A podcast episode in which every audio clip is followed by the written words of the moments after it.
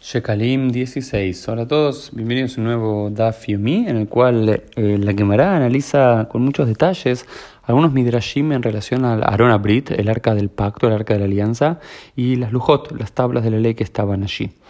Empieza todo diciéndonos, Mishenignas Aaron, Nignas Imot, Sintenet, Aman, Utzlohit, Shemen Amishha, Umaklosh, el Aaron, Uperahav, Ushketav. Dice, en el momento que, el, que fue ocultado el Aarón Abrit, el arca de la alianza, también se ocultó junto al arca de la alianza el, un, un, pedazo de maná que, que Moshe había recogido para que sea para las generaciones, aquel pan que caía del desierto, y también un, un, recipiente del aceite de la unción con el cual se ungía reyes y sacerdotes, del cual vamos a hablar en un momento, y también el bastón de Aarón que lleno de de, flores y de, retoños que, le había, que se le había, que mágicamente digamos, de forma divina, eh, había demostrado que él era elegido por Dios para ser el sumo sacerdote cuando en el episodio que Pinjas trata de ocupar ese lugar.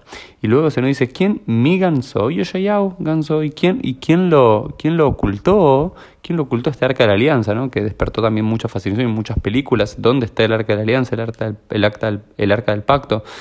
Con las, las lujot, con las tablas de la ley, ¿dónde está? Y se dice que fue el rey Yoshiao, así hacia fines del siglo VII antes era común. ¿Por qué? Porque dijo que tuvo una visión que el pueblo de Israel iba a ser llevado al exilio. Y si iba a llevar, se iba a ser llevado al exilio, iban a querer llevar al exilio los captores o bien el pueblo de Israel el arca de la alianza y se iba a perder, iba a desaparecer y nadie iba a volver a la tierra de Israel, no iba a haber un retorno. Por lo cual él decide ocultarlo de forma en algún lugar de Jerusalén para que nadie se lo pueda llevar. Y hasta ahí, según la tradición, está hoy en día, nunca nadie más supo sobre eso.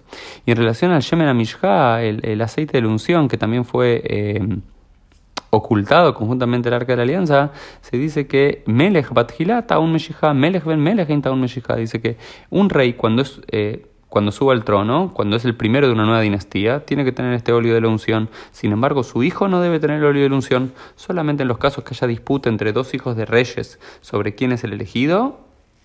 Eh, ahí hay que ungirlo.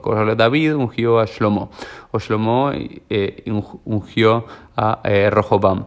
Eh, pero si no, no hace falta ya con que el, primero de la, una nueva dinastía tenga, ya está. Sin embargo, en el caso del Cohen Gadol, el hijo de un Cohen Gadol, el hijo de otro Cohen Gadol, así, aunque sea 10 generaciones, cada uno necesita mejija, cada uno necesita ser ungido cuando em, comienzan a reinar, a, usar su sacerdocio, nos dice eh, la quemará.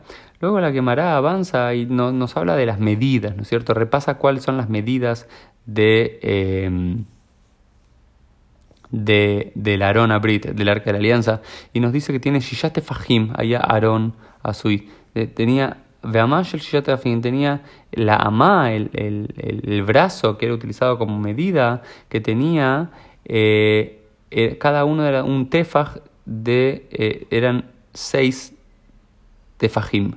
¿sí? Cada más era de 6 tefajimes, cada más uno de 60 centímetros.